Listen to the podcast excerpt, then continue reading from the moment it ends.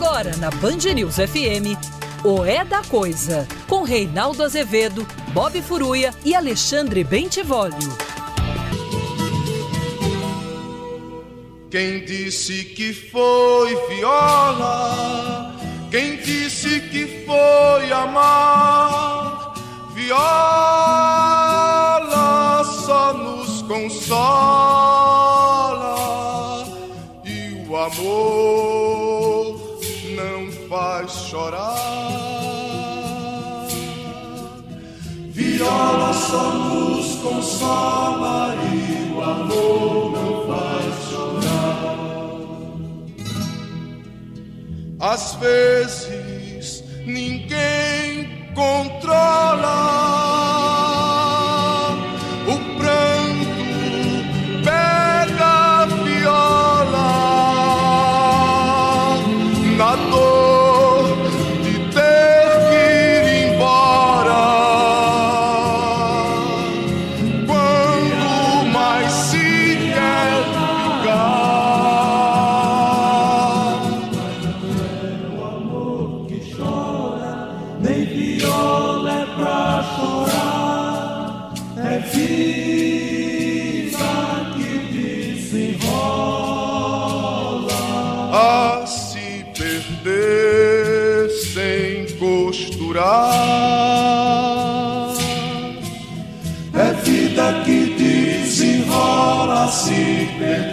sem costurar. A pressa 18 horas e 2 minutos no horário de Brasília, já começou para todo o Brasil mais uma edição de O É da Coisa, aí com uma música chamada Guerrilheira, do disco Canto Geral de 1968, do Geraldo Vandré, o último que ele gravou no Brasil, depois teve um de 1973, que ele gravou na França, né? É, esse gravado no Brasil, aí com algumas referências importantes ao período, lembrando que é o ano do AI-5, né? Pessoas já haviam deixado o Brasil, já haviam se mandado, né? Porque era impossível ficar aqui em razão da ditadura. E olhe que o AI-5 nem tinha sido ainda decretado, né? Porque ele foi decretado no dia 13 de dezembro daquele ano, mas o ambiente já estava irrespirável. E aí é, o Geraldo Vandré fala da viola, da música ainda como um espaço de resistência, mas já se nota um tom meio pessimista quando fala que é preciso ir embora quando o que mais é, se quer é ficar, né? Mas as coisas já começavam a ficar muito difíceis, né? Porque é importante vocês saberem, quem não sabe, esse programa tem muitos jovens, graças a Deus, Sim. né? É, e quando eu digo graças a Deus, é não que os maduros, os idosos, os velhinhos, como o tio aqui que faz o programa, né, que, que, que ancora o programa, não sejam bem-vindos. Mas veja só, eu ancoro o programa com dois meninos, né? Então, é, esse programa é uma comunhão de, de, de, de idades, né? É importante que vocês saibam que quando se deu o golpe de 64, por exemplo, havia uma ala no Brasil que se identificava como liberal. Aliás, liberal brasileiro está sempre perto de golpe, sempre perto de milico, sempre perto de farda, sempre perto de botina. Se fosse de coturno, se fosse liberal mesmo, não estaria. Que um liberal de verdade, um liberal para valer, não submete suas convicções ao autoritarismo de nenhuma espécie. Ao contrário, resiste a todos os autoritarismos, de todos os matizes. Mas volta ao ponto. Em 64, havia gente dizendo, ah, não, os militares realmente precisam botar um pouco de ordem, o João Goulart bagunçou o Brasil, levou a desordem para dentro dos quartéis, o que em parte é verdade. Mas isso não quer dizer que não se deu um golpe, foi um golpe aquilo que aconteceu. E muita gente achou que os militares dariam um golpe breve e depois devolveriam o poder aos civis. Ninguém rasga a Constituição com armas para depois entregar o poder de mão beijada. Isso não existe. Né? E flertar com um pouco de autoritarismo é sempre flertar com mais autoritarismo. No que concerne as questões democráticas, você não pode passar a porteira. Depois que você passou a porteira, aí é só uma questão de grau. Não é mais uma questão de qualidade, entende? E de princípio e de fundamento. É preciso estabelecer a fronteira. Daqui não se passa.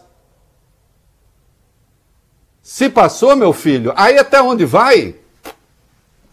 Aí a frase do Brecht, né? O fascismo é uma porca permanentemente no cio.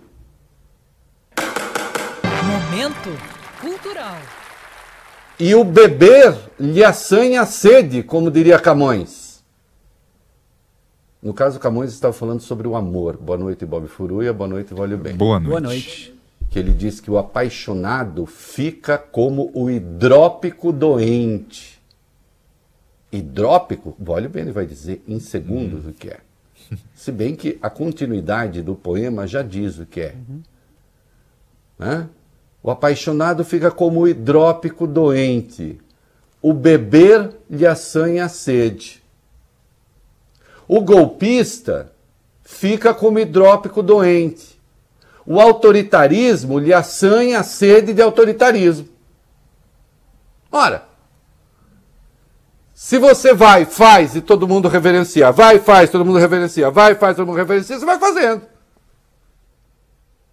Se não vai encontrando limite, vai fazendo. Vai fazendo. Então esse negócio de que, ah não, um pouco de autoritarismo não faz mal. Faz, sempre faz mal. Sempre faz mal. Tem de saber, não pode. Não é uma questão de pouco autoritarismo ou muito autoritarismo. É uma questão de seguir as regras do jogo. Eu sei que tem muita gente que fica me patrulhando aí, porque não sei o que, é o Reinaldo, o Reinaldo que bateu tanto no PT, agora fica batendo no Bolsonaro, nunca está contente. Primeiro que o meu, meu, meu papel não é ficar contente ou descontente. Eu tenho fundamentos. Passou meu fundamento. Qual? O da democracia. É assim. Achou hidrópico aí, ou vai bem? Sim, é quem sofre de hidropisia, que é a acumulação anormal de líquido nas cavidades do corpo, no tecido celular, e esse termo também pode ser usado como sinônimo de edema. Isso. E aí o hidrópico doente, né? O hidrópico também a característica do hidrópico é, é retém água uhum. e, e, e, e, vai bebendo água e beber água ali sem a sede, acumula líquido e dá tudo errado. Uhum. Né? Por isso que está no poema de Camões, século XVI. Né? Então o autoritarismo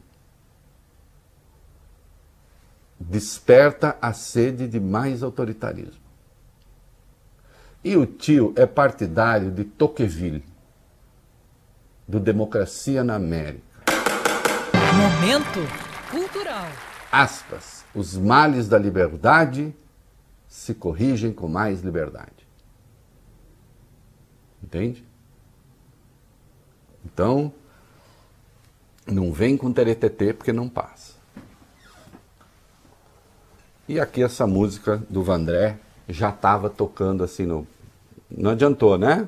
Tentaram ali. Alguns idiotas em 64 acharam que se desse um alôzinho pro golpe, depois iam pegar o poder. Foram caçados junto. Querem um exemplo maior? Carlos Lacerda. Apoiou o golpe e foi um dos grandes caçados pelo golpe. Né? Tem uma outra frase do tio defenda a guilhotina que você entra na fila. Né? Aliás, quem criou a guilhotina foi morto na guilhotina. E o maior usuário da guilhotina, o Robespierre, morreu onde, Vale Bene? Na guilhotina. É. é você está querendo dizer que muita gente que está fazendo coisa aí. Ah, eu tô. Estou querendo sim. É uma questão de tempo. Questão de tempo. Olha aqui. Nós vamos falar de CPI. Tá rolando lá a CPI. Né? E tem outras coisinhas para falar é, da empresa que receberia 45 milhões de dólares antecipadamente. Né? O Intercept Brasil foi lá na sede, lá em Singapura. Né? Lá em Singapura, foi na sede lá em Singapura. Nem quando eu era muito pobre eu tinha uma sedezinha tão pobre como aquela. Não, mentira, era mais pobre. Mas eu quero falar de uma outra coisa. No começo aqui do programa. Nós vivemos num tal surto de desinstitucionalização que nós não nos damos conta da gravidade do que governantes fazem, envolvendo a sorte de milhões de pessoas. De milhões de pessoas. E fazem sem consequências legais no momento.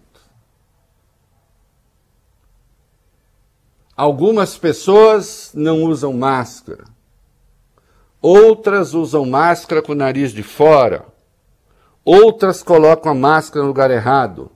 Augusto Aras, no momento, usa máscara nos olhos.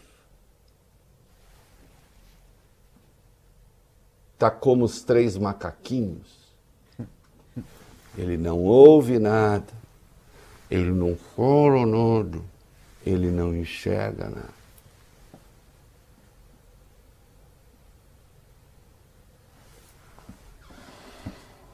Ontem nós vimos o presidente Jair Bolsonaro retirar a máscara do nariz de uma criança, da, do rosto do, de uma criança, de um, uma criança que devia ter uns dois anos, estimular uma garota de 10 a tirar a máscara no ambiente público.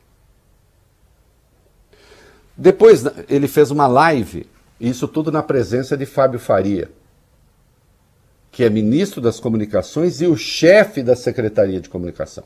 A Secretaria de Comunicação já está subordinada a ele. Portanto, a qualidade da informação que vaza do governo passa por ele.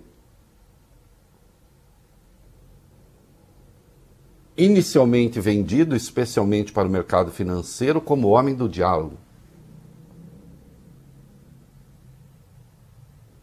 Se transformou no centro das articulações mais reacionárias que há no governo Bolsonaro. Isso tudo com as crianças foi feito na presença dele.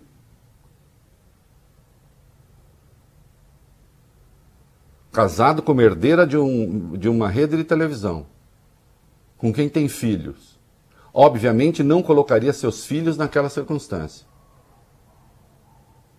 E eu não entendo por que, não colocando os próprios filhos, os filhos dos pobres podem estar lá. Isso tem que ser dito, claro. Não, não é crítica de homem.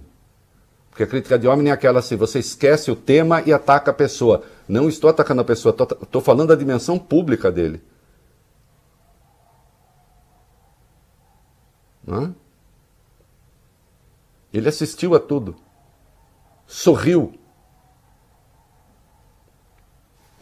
E depois fizeram uma live.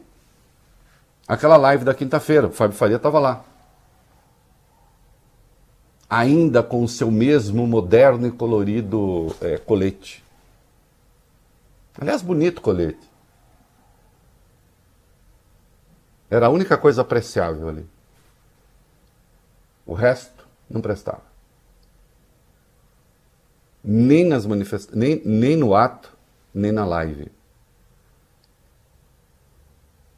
E aí o presidente disse que ele fez aquilo porque os médicos falaram que a mãe dele, a avó dele, já tinham dito para ele que é muito ruim respirar pela boca, que é bom respirar pelo nariz. Não, sem dúvida, o ideal é respirar pelo nariz. O que isso tem a ver com a questão? E que máscara não era boa para as crianças, porque senão as crianças estão respirando pela boca. Precisamente um mês ontem, a Sociedade Pediátrica Americana, a organização que reúne os pediatras dos Estados Unidos, emitiu uma nota dizendo, uma nota técnica, que a máscara continua necessária para crianças acima de dois anos, dois anos ou mais, que ainda não tomaram vacina e quando estiverem em público. Em ambientes fechados, é, é, de alta concentração de pessoas, como era o caso ali. E a mesma orientação é dada pelos pediatras brasileiros. Não se recomenda a máscara para bebês porque corre o risco de sufocar. Porque ainda o ato da respiração e as conexões cerebrais estão em construção. E mesmo crianças de dois anos têm que ter a vigilância de um adulto. Ali, no caso, havia adultos. Né? Aliás, foi um adulto que passou de forma irresponsável a sua criança para o presidente naquela circunstância. Então, aquilo que o presidente diz depois não tem nenhum amparo na ciência, mas o mais grave ainda estava por acontecer.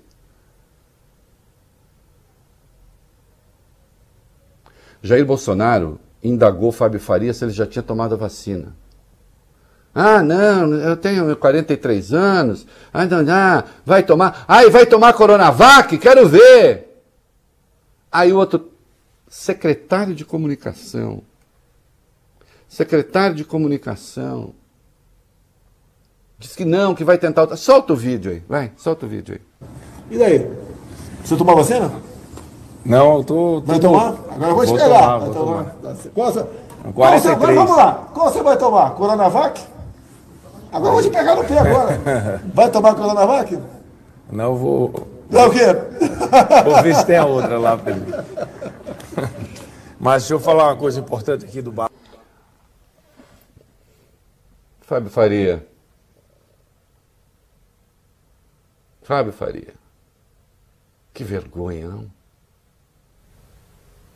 Você escarnecer da vacina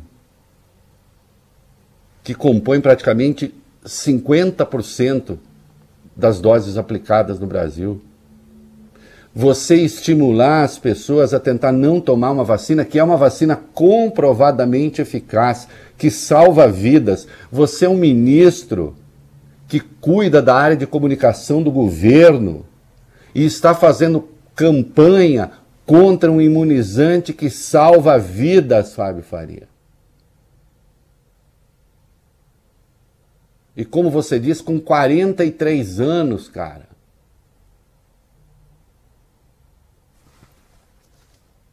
O que você espera do seu futuro político? Um Brasil em que você desse certo. Um Brasil em que você desse certo. Seria um Brasil desprezível. Você que há seis anos, sete anos, 2014, estava grudado na Dilma e no Lula para seu pai se eleger governador do Rio Grande do Norte, o que acabou acontecendo, para infelicidade do povo potiguar, porque foi uma gestão desastrosa.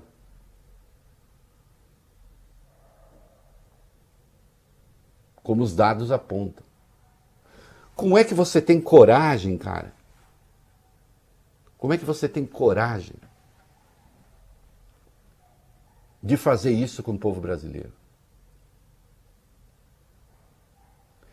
Vem cá, Fábio, existem vacinas sobrando a ponto de as pessoas poderem chegar ali no posto de saúde, nos milhares de postos de saúde do Brasil, e falar assim: não, essa eu não quero, eu quero aquela?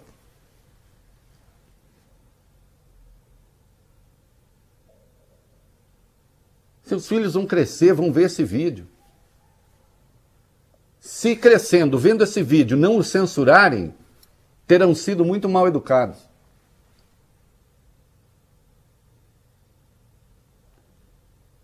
Você não é um mero estafeta de um presidente com critérios muito próprios do que é a realidade. Você é um ministro de Estado. Tem obrigações, inclusive morais, éticas.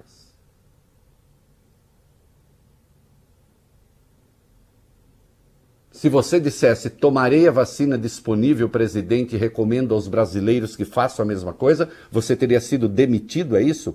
Você é um ministro que não tem autonomia para dizer aos brasileiros Tomem a vacina disponível, porque isto é o certo para a gente livrar o Brasil logo desta doença. Você não tem autonomia para isso, cara! Quem não tem autonomia para isso consegue se olhar no espelho como? Só para falar, nossa, como eu sou lindo, nossa, como eu sou gato, sou o político mais gato do Brasil. É isso?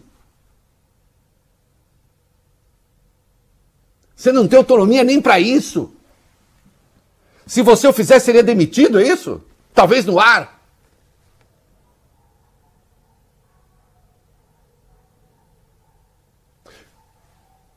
O que o segura no cargo? É uma pergunta. Você está no cargo para servir aos brasileiros ou você tem outros interesses? Se for para servir aos brasileiros, tem de vir a público pedir desculpa e recomendar que tomem a vacina. Qualquer vacina. A vacina disponível. Até porque o governo comprou 100 milhões de doses da Coronavac. Não seja irresponsável, não seja ligeiro, não seja leviano.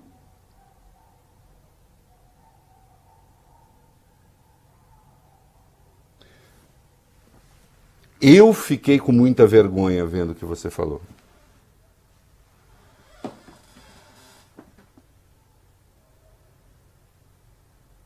Uma vez você expressou descontentamento para um amigo comum com uma crítica que eu te fiz.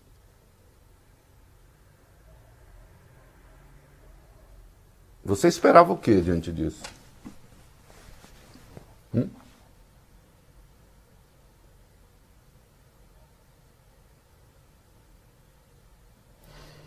Você é jovem, vai ter tempo, muito tempo para se arrepender. E no que depender das pessoas decentes, você vai se arrepender por muito tempo. E isso não é um jogo de palavras. Do seu chefe eu não espero mais nada. De você eu do ponto de vista da essência das coisas, também não espero nada mais. Mas digo, você terá mais tempo do que ele para se arrepender disso que você fez ontem. Que não se tratava apenas de atacar um inimigo político, já que a vacina é muito identificada com o governo de São Paulo, com o Dória, que hoje nas pesquisas nem representa uma ameaça eleitoral. Não sei se virá representar, mas hoje não representa. Ao falar o que você falou, ao fazer o que você fez, você apenas e tão somente submeteu a vacina, tentou submeter a vacina ao descrédito, é, fez com que pessoas que são imunizadas com essa vacina se sintam mal, como se estivessem expostas, e estimulou conflitos na base na rede do SUS quando se vai aplicar a vacina.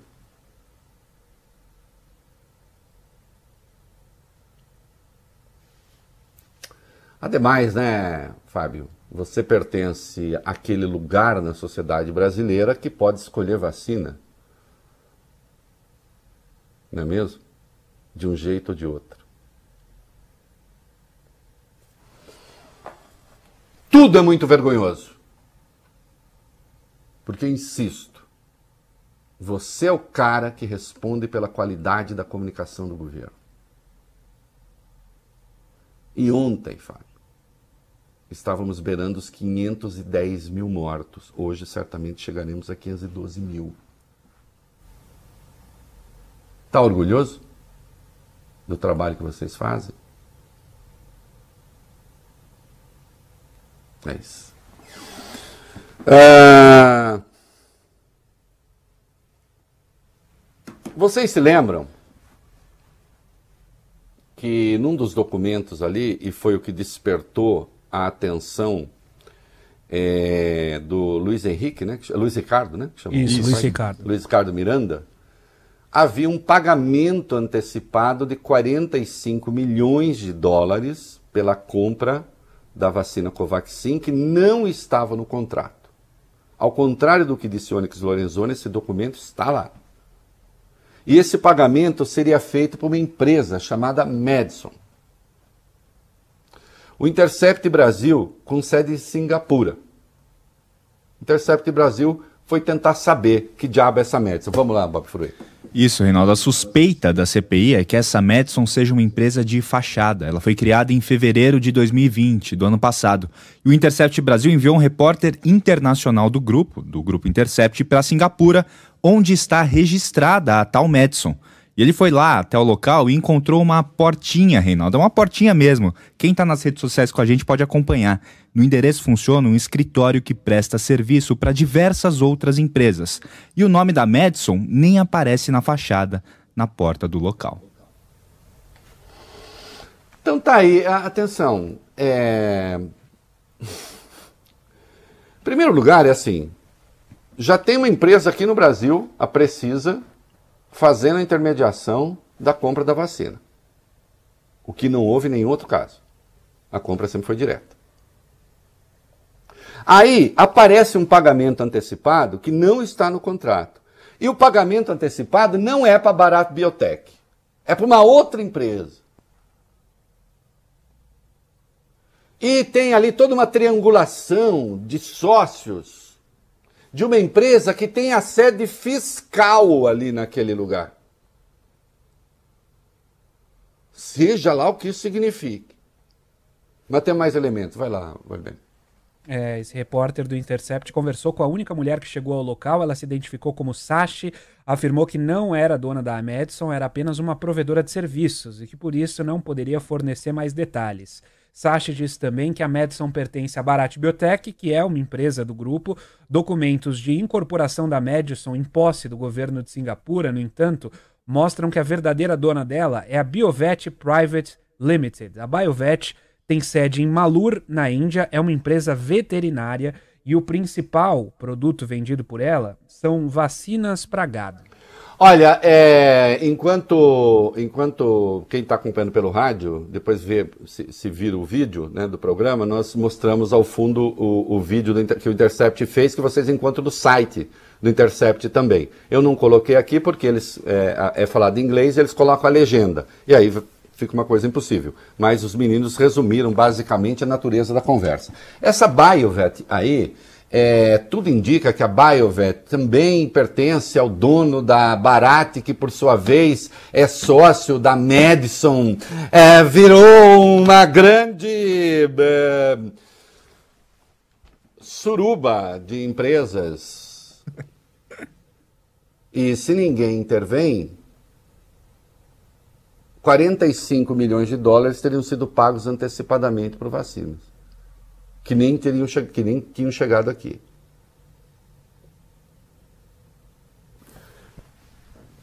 Desculpem, tem jeito de falcatrua, cheira a falcatrua, se comporta como falcatrua, anda como falcatrua, tem cara como de falcatrua. Se não for falcatrua, é um milagre. Hã? O TCU também está de olho.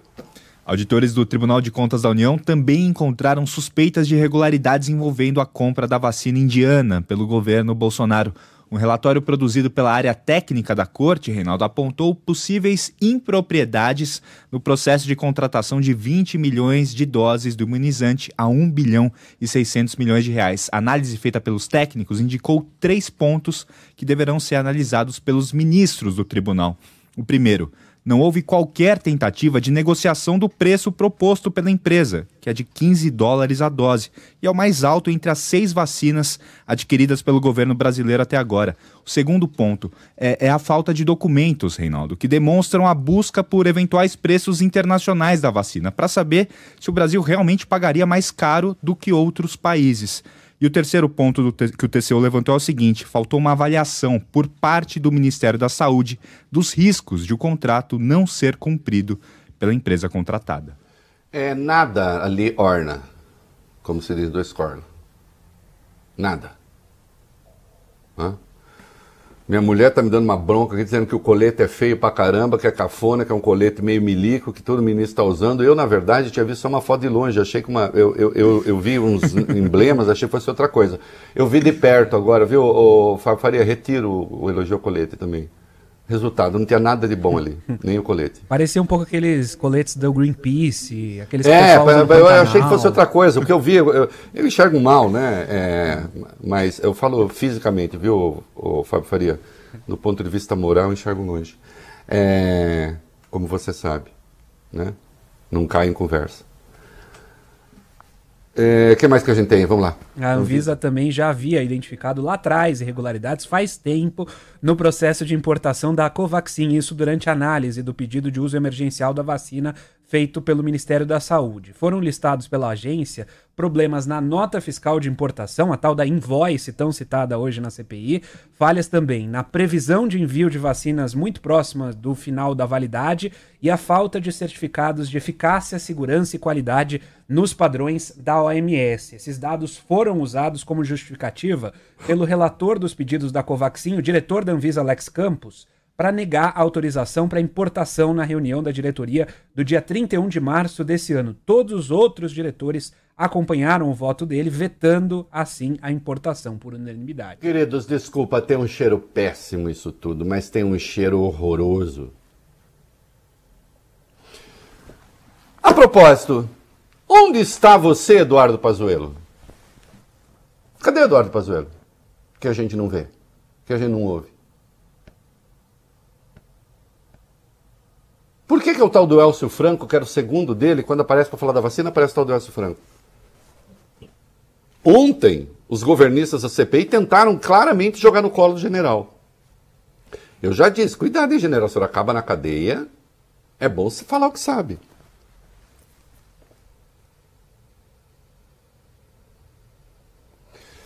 Os dois irmãos estão depondo na CPI, nós já vamos falar daqui a pouco. Eu não sei se eles têm novidade a contar ou não, eu não sei, não interessa. Ah, esse Luiz Miranda não é flor que se cheire. Bom, é, e a Precisa Medicamentos é flor que se cheira? Que fez a intermediação da compra? Por que tem intermediação? Por que, que não se negociou preço? Por que essa celeridade? Porque aqui tem uma intermediária para vender, na Índia tem uma intermediária para receber pagamento. Na Índia, que no caso fica em Singapura.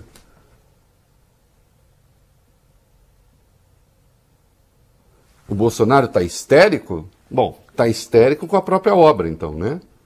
Ah, ele não sabia de nada pior. Se ele não sabia, quem sabia? Hum, seria, sei lá, uns dois ou três do Centrão, por exemplo, agindo com a moralidade habitual. Isso é com vocês. Fato: dinheiro reservado 1 bilhão 310 milhões. 1 bilhão 310 milhões reservada para essa, reservado para essa compra. Não é? Vamos para o comercial, Vale bem?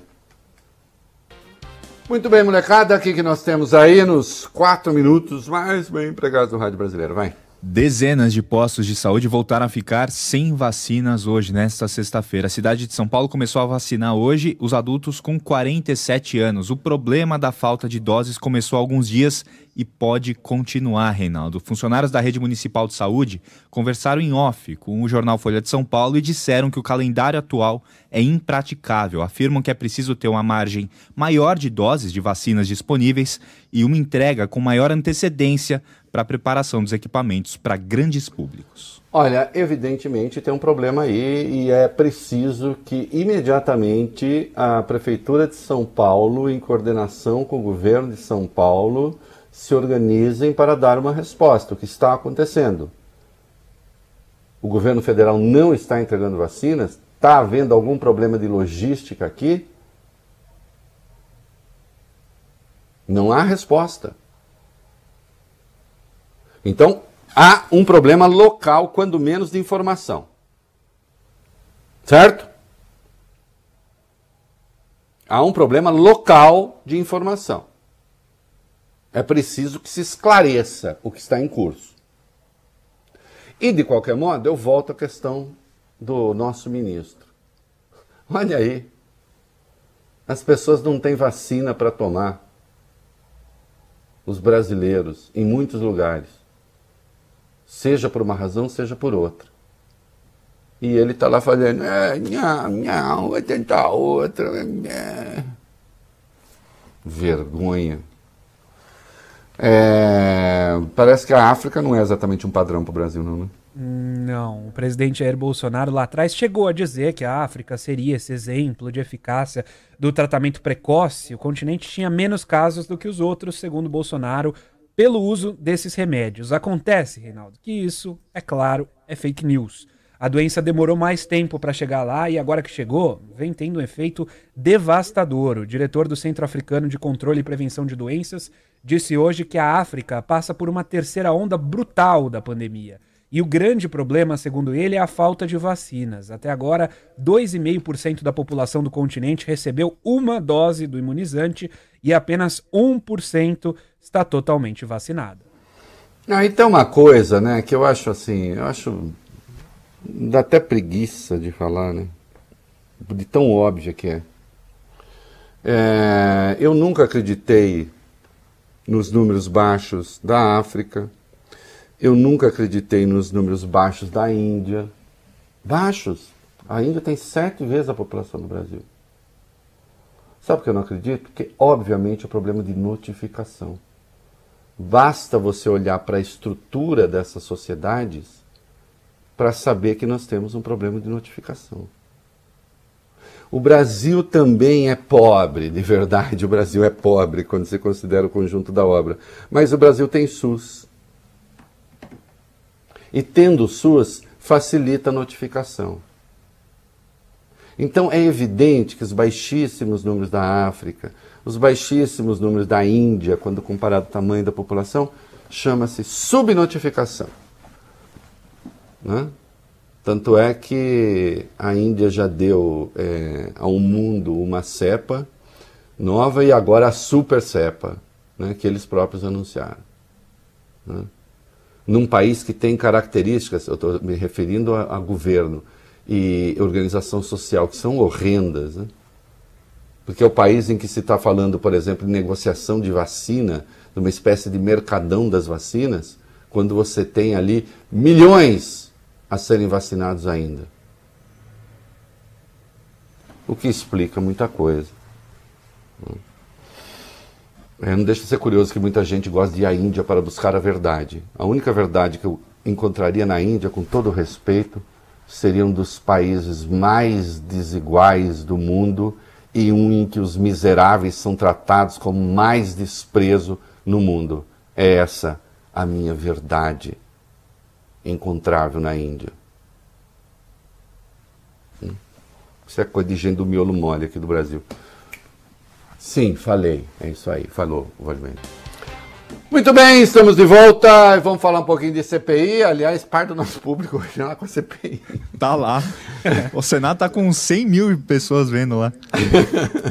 né? Tá todo mundo esperando ali. Dá, dá, vem pra cá que é mais divertido. É, que a gente conta o que tá acontecendo lá. É, o que, que nós temos de CPI? Vamos lá. O aguardado depoimento dos irmãos Miranda, o deputado Luiz Miranda, e o servidor do Ministério da Saúde, Luiz Ricardo Miranda, já dura mais ou menos umas 3 horas e meia, 3 horas e 40. Teve uma pausa agora, mas já está sendo retomado. Sessão para ouvi-los estava prevista para as duas horas da tarde, Reinaldo, mas foi adiada porque no horário nenhum dos dois havia chegado à comissão. O irmão que trabalha no governo, ele é chefe de importação do Ministério da Saúde, veio dos Estados Unidos e só desembarcou em Campinas a uma da tarde. Com isso, depoimento só foi iniciado por volta das 3, das 15 horas. E esse funcionário é aquele que denunciou pressão na administração federal pela compra da Covaxin, a vacina indiana contra a Covid. Veio dos Estados Unidos porque estava cuidando de desembaraço de vacinas que serão doadas ao Brasil. É. Né?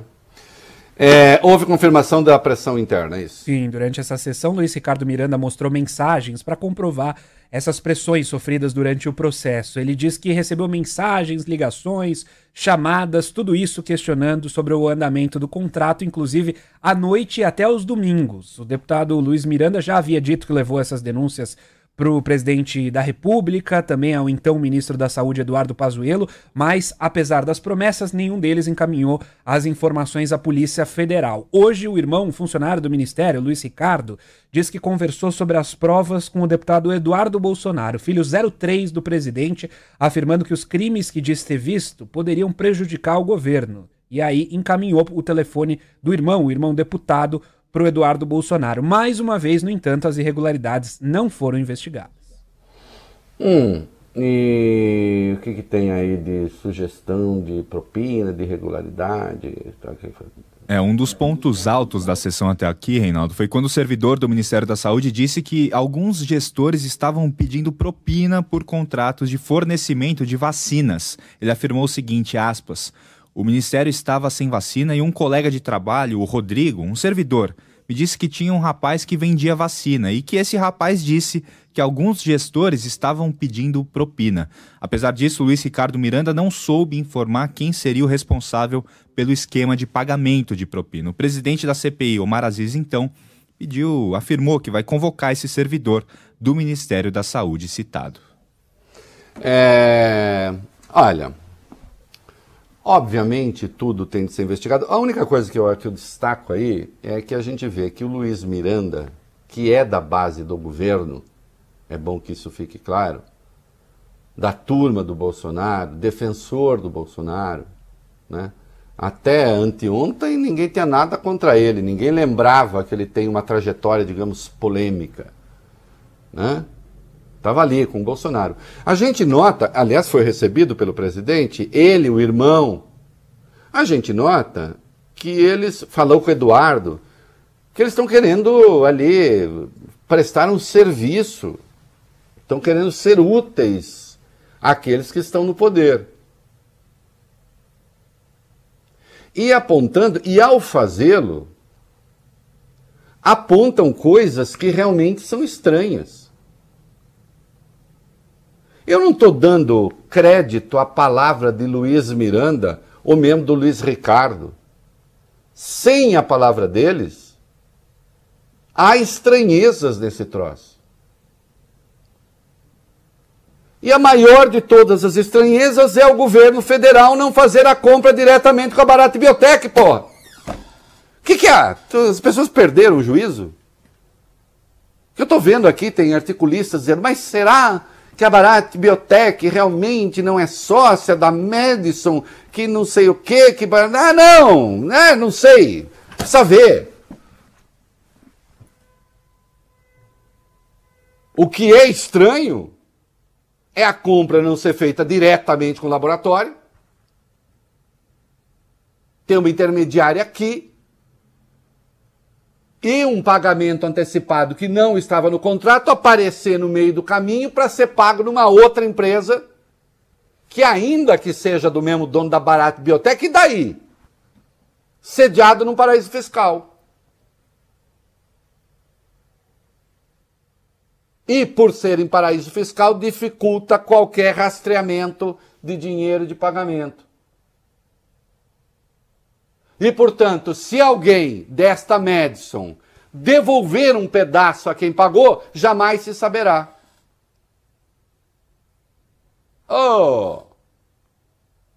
Pera lá. Tem que ter um mínimo de, de, de, de clareza do que está em curso. Hã? E tem gente que parece que não tem. É... Na live de ontem, uhum. a, a, live do fim do mundo, né? O Bolsonaro resolveu falar do aliado seu, né?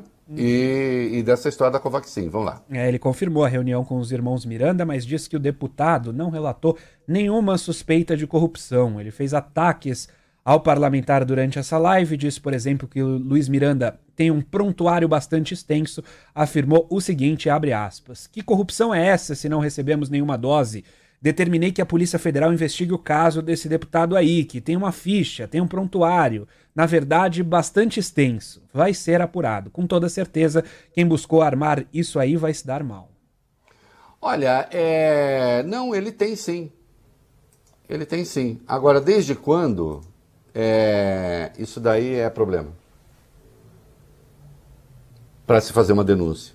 A questão é saber, a denúncia faz sentido ou não faz sentido? É isso que interessa. Não é? E não se, oh meu Deus, veja bem quem ele é e tal. Outra coisa, a compra ou não compra em si é, não esgota a questão penal.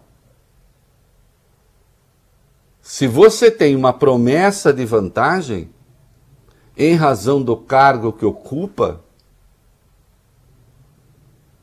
não é? a depender de que lado você esteja do balcão, já caracteriza corrupção ativa e corrupção passiva.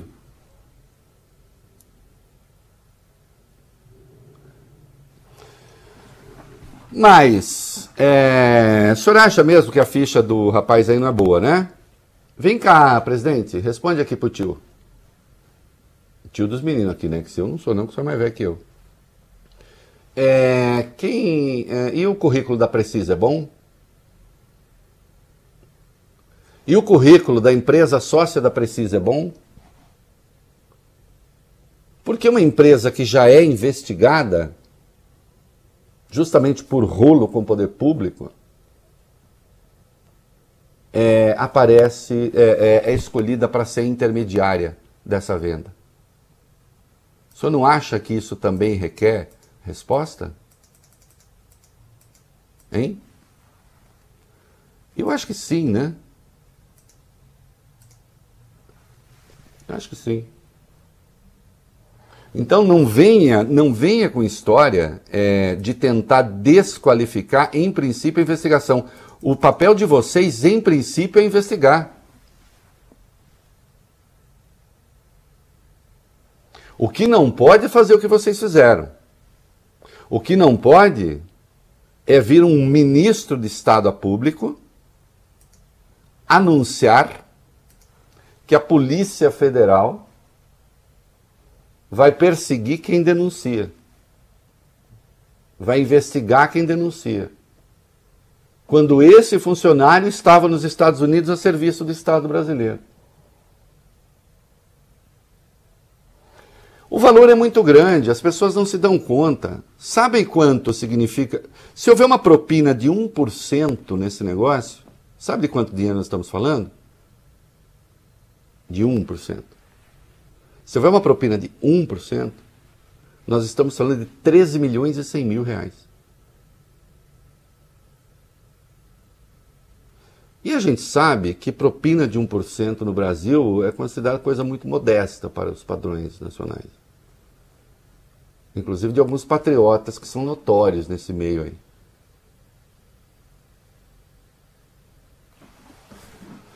Suspendam a compra desse troço já. É a melhor coisa que vocês têm a fazer.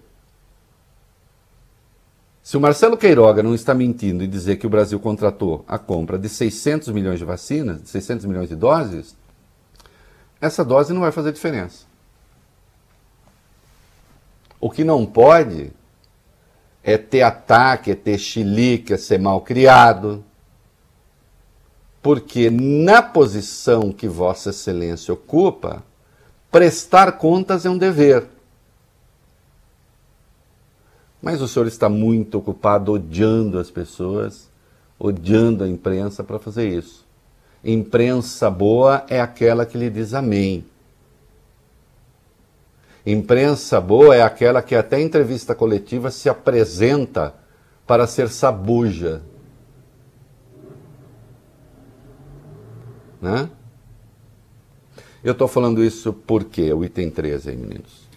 Presidente Jair Bolsonaro voltou a atacar hoje uma jornalista. Ele estava em Sorocaba, interior de São Paulo, para a inauguração do chamado Centro de Tecnologia 4.0. E aí ele parou para conversar com a imprensa, Reinaldo. A repórter Adriana de Luca, da CNN Brasil, fez o seguinte questionamento a Bolsonaro. Presidente, as negociações para a compra da vacina indiana continuaram depois das denúncias de irregularidades? Houve negociação depois da suposta denúncia de irregularidade? E aí, Reinaldo, Bolsonaro respondeu isso aqui, ó. Responda! Comprada quando? Responda! O governo comprou assim. Responda! Comprada quanto? Responda! Presidente Jovem Pan aqui. Ah, fevereiro? Não, não, não, peraí. Fevereiro? Onde é que tem vacina para vender, para atender todo o mercado aqui? Aqui ou qualquer lugar do mundo? Responda! Responda! Onde é que tem vacina para tirar para ser vendida? Responda! Pare de fazer perguntas idiota, pelo amor de Deus! Parece pergunta de vocês, acabou a tua volta, volta, nasça de novo você. Tá? Você é o... ridículo, ridículo. Não sei se está empregado aonde, pelo amor de Deus, tá? Que nojento.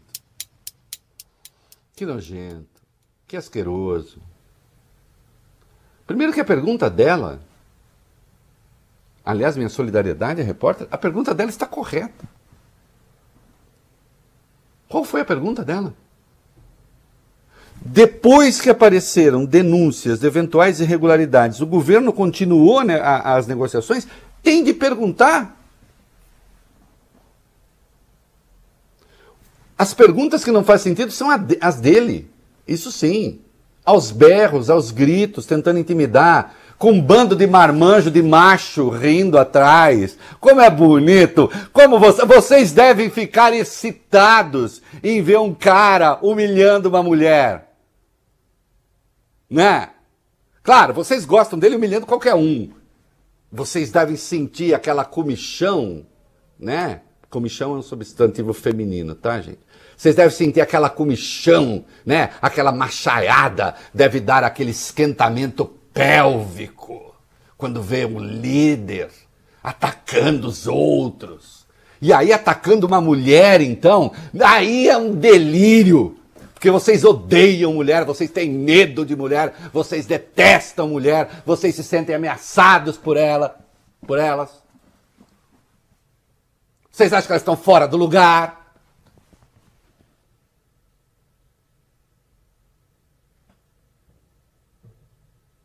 Compra onde? Responda, responda, responda. Ela não tá, ela não estava dizendo que você comprou vacina. Qualquer repórter informado sabe que a compra ainda não foi feita. Foi feita a reserva do dinheiro.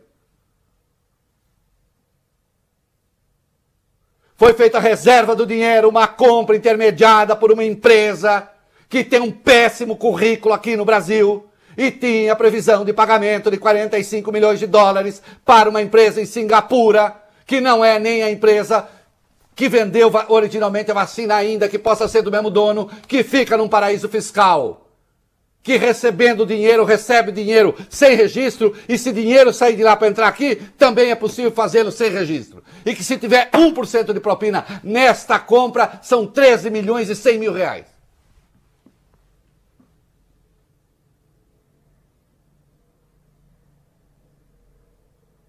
O senhor vai humilhar quem fez essa porcaria toda, não a repórter.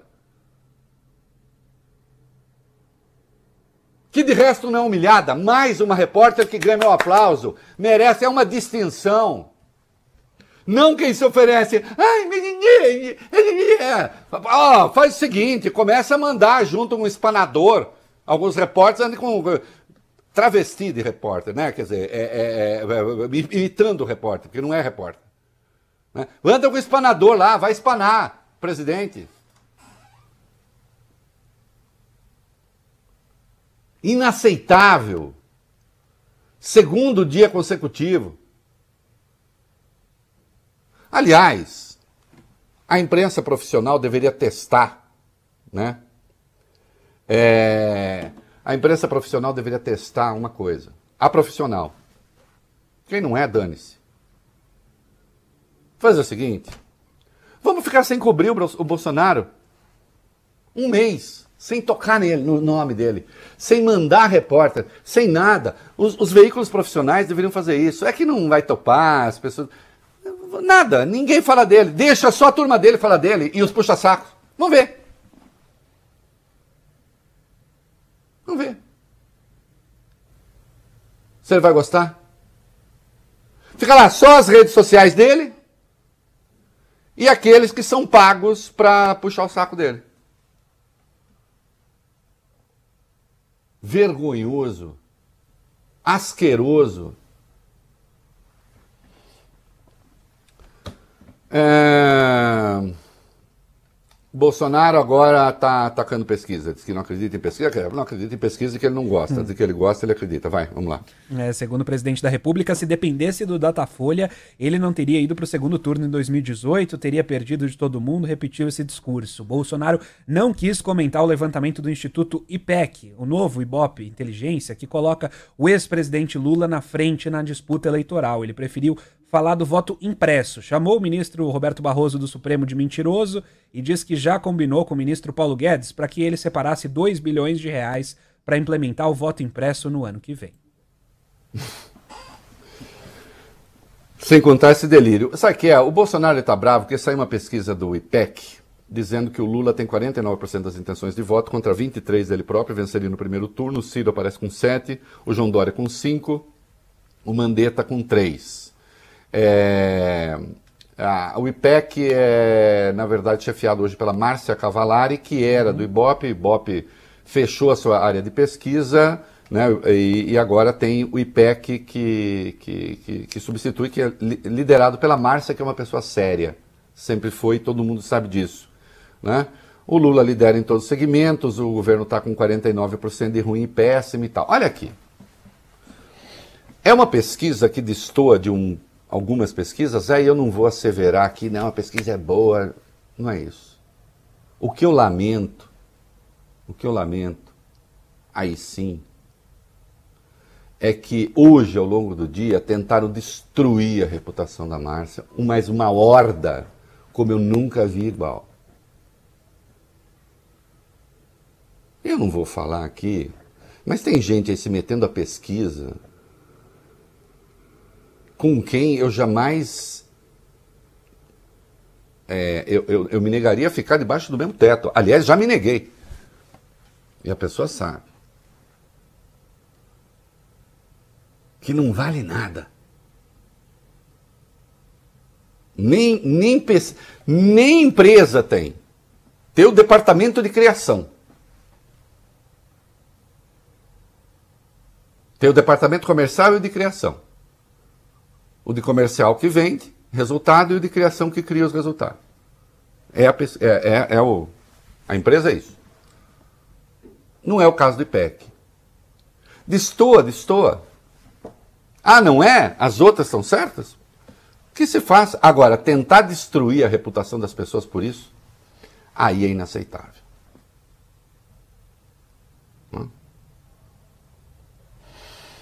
É isso aí, meninada.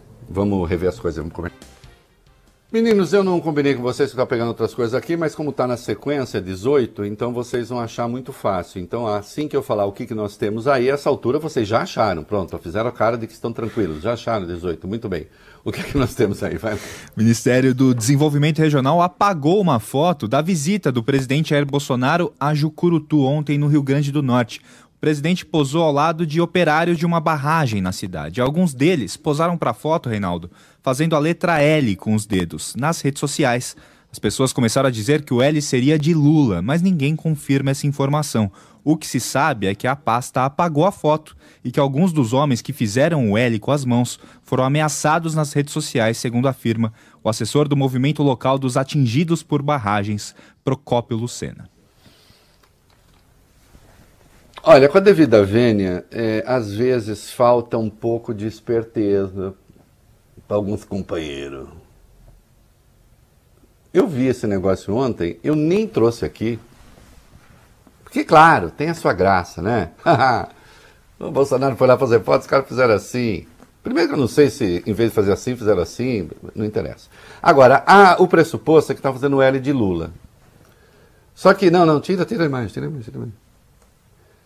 É, só que isso faz com que as pessoas sejam perseguidas. Entendeu? Dá destaque a isso. Aconteceu óbvio. As pessoas começaram a ser perseguidas. Né? Então, precisa tomar cuidado, às vezes, né?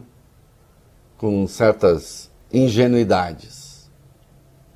É bom ficar. Ó, se é coisa que o, essa turma do Bolsonaro é boa, é lidar com rede social. Tá? Uh, o senador José Serra está internado sírio-libanês, já tomou duas doses de vacina, mas está com Covid. Estamos aqui torcendo, obviamente, para que tudo saia pelo melhor. Consta que o senador está sem sintomas, mas está é, preventivamente internado ali, fazendo. Não é tomando remédio preventivo, tá, gente? É fazendo exames para saber se está tudo bem. Afinal de contas, é, o Serra tem 78, 79 anos, então é, convém que se cuide. Né? Até porque nós vamos ver assim que voltar o noticiário nacional, tem uma notícia chata aí a dar nessa área. Né? É... Nossa, o governo recebeu uma, um governo que gosta tanto de mulheres, estou estranhando essa notícia que vocês vão ler agora. Vai lá. A juíza Ana Lúcia Petri Beto, da Sexta Vara Civil Federal de São Paulo, condenou o governo federal a pagar uma multa por danos morais coletivos no valor de 5 milhões de reais por ofensas contra as mulheres. A magistrada também condenou a União a realizar campanhas de conscientização sobre problemas sociais enfrentados por elas, como violência doméstica, também assédio sexual. Essa ação foi ajuizada pelo Ministério Público Federal. Em agosto do ano passado, foram listadas algumas ações do presidente Jair Bolsonaro e de integrantes do governo dele. Por exemplo, o ataque do presidente à jornalista Patrícia Campos Melo, da Folha de São Paulo, a declaração do ministro Paulo Guedes e de Bolsonaro sobre a mulher do presidente francês Emmanuel Macron e teve ainda uma fala da ministra Damares Alves, segundo quem a mulher deve ser submissa. Eu sei que essa altura, meu Deus, o politicamente correto agora se transformando em multa. Sabe o que, que é? É que até outro dia parecia muito normal atacar a minoria, atacar a mulher. Pô, é tão comum. Gente, é, é, é parte da nossa linguagem. Não, não é, não pode ser. Não pode ser. Certamente haverá recurso, não sei qual, desdobramento. Agora, isso precisa acontecer cada vez mais. Por que é que um governante vai atacar uma minoria e vai se sentir no direito de fazê-lo? Não pode. Tem que ter consequência. É o certo. É isso aí. E olha, quero lamentar aqui, mandar um abraço especial é, à família e ao prefeito do Rio Eduardo Paes, Valmar Souza Paes, pai do prefeito, morreu nesta sexta vítima de Covid-19. Né? A informação foi confirmada pela assessoria. É, ele estava internado desde abril por complicações provocadas pela doença. Né? E no dia 28 daquele mês foi entubado e, enfim, e estava então desde aquele período é, numa situação bastante difícil. Um abraço ao prefeito Eduardo Paes e é isso, né? Nós nos perguntamos até quando. E não obstante, nós temos um ministro que vai a uma live fazer pouco caso de vacina. As coisas deveriam ter limites, mas não tem. Rapidamente, o Silveira tentou pular o muro, é isso? É, como a gente informou ontem, Daniel Silveira foi preso de novo e a Polícia Federal tem uma curiosidade. Ele teria tentado fugir ao perceber a chegada dos agentes, ele foi até os fundos da casa em Petrópolis e pulou o muro. Só que a PF já tinha feito um cerco ao redor, ou seja, deu errado e ele foi preso. É, talvez tentando construir ali a sua fama de herói, né? Não sei, porque ser fujão é, é um. constrói a coisa do heroísmo, mas enfim, essa gente tem critérios muito próprios. É isso aí, Valeu Bene, dá uma lida na mensagem que eu te mandei. Uhum. É isso aí. Muito bem, meninos, num minuto e meio mais bem empregado do Rádio Brasileiro, o que, que nós temos aí? A ministra Carmen Lúcia, do Supremo Tribunal Federal, determinou que o ex-ministro do Meio Ambiente, Ricardo Salles, entregue o passaporte à Polícia Federal. Com isso, ele não pode sair do país. Os advogados de Salles já foram intimados, vão cumprir a ordem judicial, mas afirmam que ela é desnecessária. É, é desnecessária, como nós sabemos, ele era investigado por, em dois inquéritos no Supremo Tribunal Federal. Né? É, e agora esses inquéritos vão para a primeira instância porque ele, ele perde o foro especial. Né? É, enfim, essa coisa de segurar o passaporte é uma das medidas possíveis nesses casos. A defesa, obviamente, diz que isso não era necessário. Né? Mas por alguma razão a ministra achou que sim. Insisto, isso por si caracteriza um abuso? Não. Isso por si não caracteriza um abuso. A ministra certamente tem mais dados que a levaram a tomar a decisão. E tem uma decisão do conselhão da, do Conselho do MP, qualquer? Corregedoria do Conselho Nacional do Ministério Público abriu um processo administrativo para apurar se procuradores que integraram a extinta força-tarefa da Lava Jato no Rio violaram, Reinaldo, o sigilo de uma denúncia apresentada contra o ex-senador Romero Jucá, o ex-ministro Edson Lobão e o filho dele, Márcio Lobão. É, o negócio é o seguinte, né? É, não interessa se A, se B ou se C.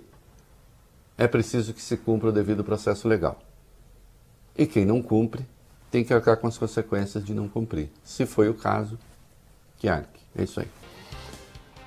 Muito bem, em 1968, o terceiro Festival Internacional da Canção da Globo, é, Geraldo Vandré escreveu a música para não dizer que não falei das flores, que depois ficou sendo conhecida como Caminhando, que tem um dos versos mais famosos da música brasileira, é um hino de resistência política e ela não ganhou. Quem ganhou o festival foi Sabiá, do Tom Jobim e do Chico Buarque, e aí a plateia não aceitou o resultado. Vocês encontram, inclusive, um discurso do Vandré pedindo que a plateia, dizendo é o júri que julga, etc., e a plateia não aceita. E o que vocês vão ver agora é o Geraldo Vandré, depois do anúncio do resultado, cantando, caminhando, seguindo pelo público, 68, aí veio as 5 e as coisas pioraram. É isso aí. Tchau, até amanhã. Até segunda.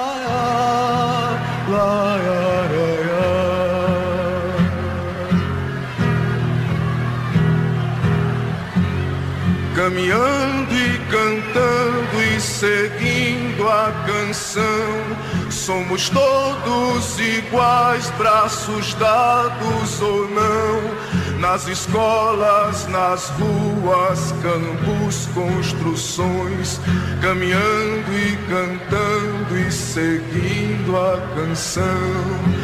Vem, vamos embora, que esperar não é saber. Quem sabe faz a hora, não espera acontecer. Vem, vamos embora, que esperar não é saber. Quem sabe faz a hora, não espera acontecer.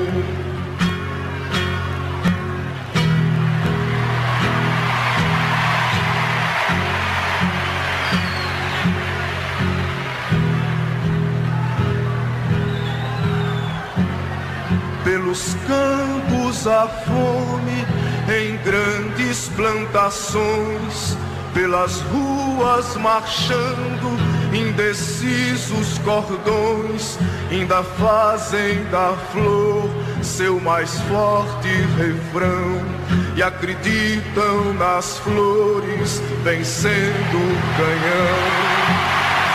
Vamos embora, que esperar não é saber. Quem sabe faz a hora, não espera acontecer. Vem, vamos embora, que esperar não é saber. Quem sabe faz a hora, não espera acontecer. Você ouviu o É da Coisa na Band News FM.